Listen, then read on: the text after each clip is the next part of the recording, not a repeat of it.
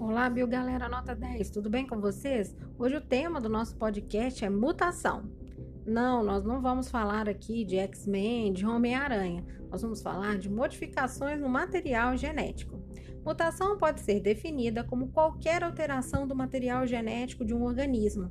Essa alteração pode ocasionar uma mudança correspondente ao fenótipo do indivíduo. As mutações podem ocorrer de forma espontânea devido a erros na replicação do DNA e também pode ser induzida quando o organismo é exposto a agentes mutagênicos como radiação, é, ultravioleta, raio-x, gás mostarda e entre outros. As mutações podem ocorrer tanto em células somáticas quanto em células germinativas. Quais são, então, como as mutações podem ser classificadas? As mutações podem ser divididas em dois tipos, as gênicas e as cromossômicas.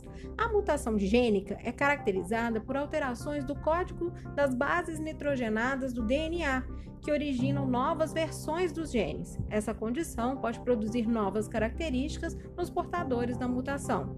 A mutação gênica pode ocorrer por substituição ou inserção de uma ou várias bases nitrogenadas do DNA. E aí, o próprio nome desses tipos de mutação gênica já diz mais ou menos o que elas correspondem. Por exemplo, mutação gênica por substituição ocorre uma troca de uma ou mais pares de bases. A inserção ocorre quando uma ou mais bases são adicionadas ao DNA, e a deleção ocorre quando uma ou mais bases nitrogenadas são retiradas do DNA. A mutação gênica pode ainda ser do tipo silenciosa, isto é, essa mutação ocorre quando a substituição de um determinado nucleotídeo do DNA não provoca alterações nos aminoácidos sintetizados. Isso se deve ao fato do código genético ser degenerado. Já a mutação cromossômica refere-se a qualquer alteração no número ou na estrutura dos cromossomos. A alteração cromossômica pode ser numérica ou estrutural. As mutações numéricas podem ser classificadas em aneuploidias e euploidias. As aneuploidias ocorrem quando há perda ou acréscimo de um ou mais cromossomos devido a erros na distribuição dos cromossomos durante o processo de mitose ou meiose. Esse tipo de mutação é responsável por causar distúrbios e doenças em humanos, como por exemplo a síndrome de Down, de Turner e de Klinefelter.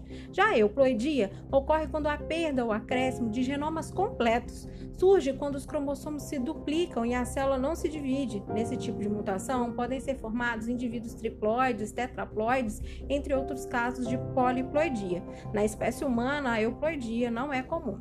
Já as mutações estruturais são alterações que afetam a estrutura dos cromossomos, ou seja, o número ou o arranjo dos genes nos cromossomos.